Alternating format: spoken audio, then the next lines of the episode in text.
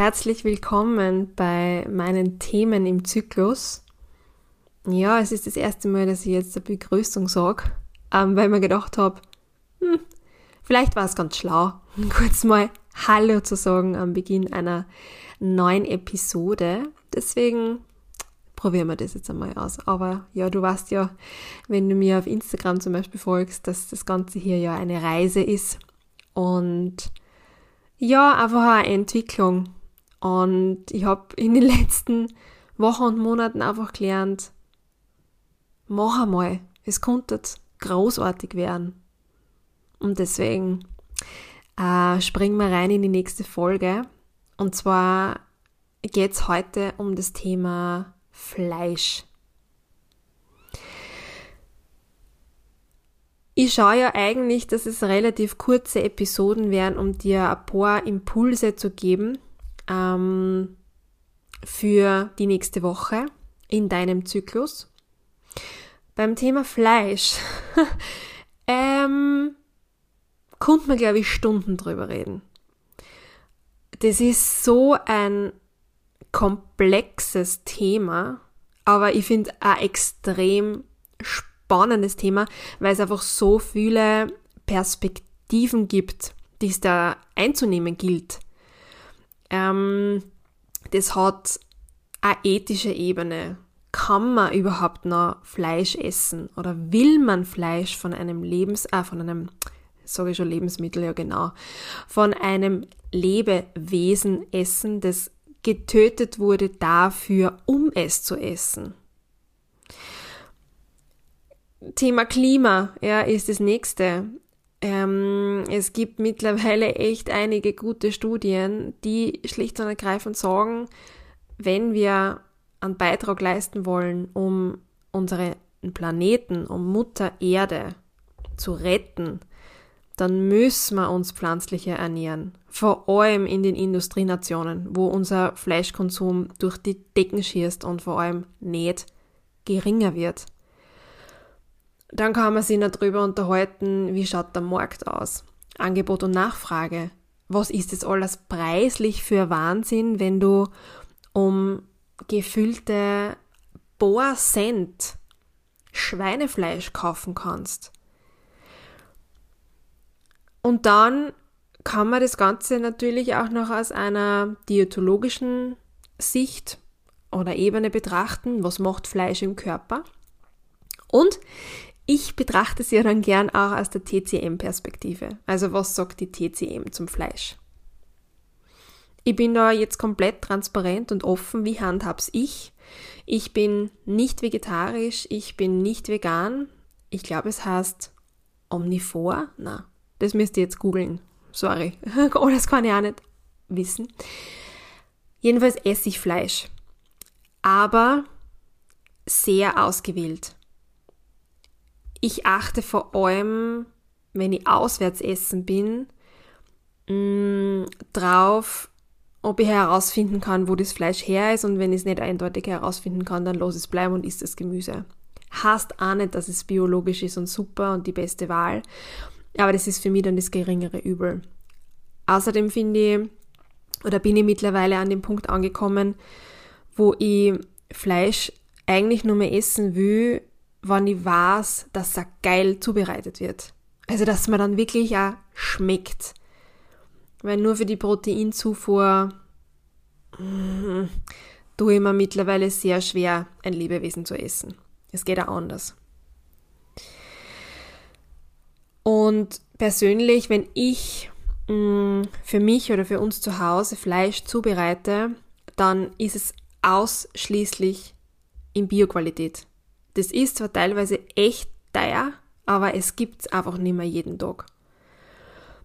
Und ich bin ja im Machfeld zu Hause und das Fleisch, das wir zum Beispiel zum Grillen auch besorgen, kommt dann in den meisten Fällen vom Biohof Habich. Das ist jetzt da keine Werbung, das ist komplett unbeauftragt, aber ähm, ein Ansatz für euch auch einfach zu schauen, wo in der Umgebung gibt es noch ähm, Betriebe, die die Tiere artgerecht halten, wo du auch siehst, wie die gehalten werden äh, und du einfach den Prozess dahinter erkennst und wo du einfach auch weißt, dass die Qualität des Fleisches stimmt und glaub mir eins, man schmeckt's.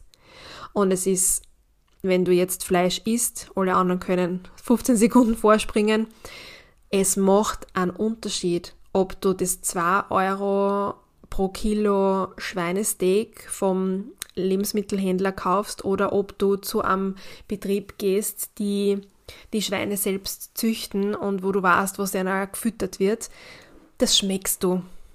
Das schmeckst du und das tut was anderes mit deinem Körper. Das bewirkt was anderes in deinem Körper.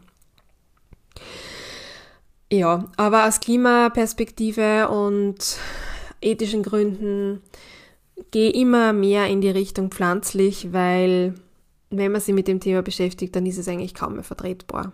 Und ich habe einige Freundinnen, die sich ähm, vorwiegend oder ausschließlich pflanzlich ernähren und die haben keine Mängel, denen geht es nicht schlecht, ähm, denen geht es ja ziemlich gut und es funktioniert, es geht. Man muss sich halt damit beschäftigen. Aber das ist auch ein nächstes großes Fass, das man aufmachen könnte. Jedenfalls aber ähm, möchte ich kurz den Blick jetzt auf die TCM werfen.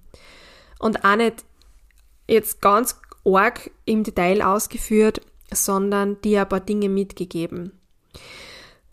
In der TCM ist es so, so wie es ich gelernt habe und so wie ich mh, mm, das lese, auch zwischen den Zeilen, was ich mir an so Wissen aneigne, dass du Fleisch als mh, mm, Medizin verstehen kannst. Fleisch in der TCM ist was Besonderes. Das soll nicht jeden Tag auf den Teller. Wie auch übrigens unsere Urgroßmütter oder Großmütter von mir aus das auch nicht jeden Tag gegessen haben. Da gab es den Sonntagsbraten und dazwischen gab es halt Gemüse und Getreide. Wir leben heute halt jetzt nur in einer industrialisierten Welt, wo Fleisch ständig überall verfügbar ist und in Massen produziert wird, wo du dir manchmal einfach nur den Kopf greifen kannst. Zurück zur TCM. Also Fleisch ist quasi Medizin. Das heißt, in einer TCM-Ernährungsberatung zum Beispiel wird ganz viel gefragt, also ganz viel gefragt, damit man herausfinden kann, was für Konstitution du hast, also was für Grundbeschaffenheit dein Körper hat und ja, welche Ungleichgewichte einfach jetzt gerade im Körper herrschen. Ich möchte jetzt ein klassisches Ungleichgewicht ähm, ähm, als Beispiel nehmen. Und zwar ist es ein Nieren-Yang-Mangel bei Frauen. Das ist beispielsweise ein klassisches ähm, Syndrom bei Frauen mit Kinderwunsch. Da ist der untere Erwärmer schlicht zu kalt. Und Fleisch ist schlicht und ergreifend ein stark tonisierendes Lebensmittel, also quasi wie ein Tonic fürs Gesicht, ja, das einfach ein bisschen mh, mm, aufputscht und stärkt und ja, strahlender macht. Ähm, so ist es auch mit dem Fleisch. Das bewirkt sehr viel.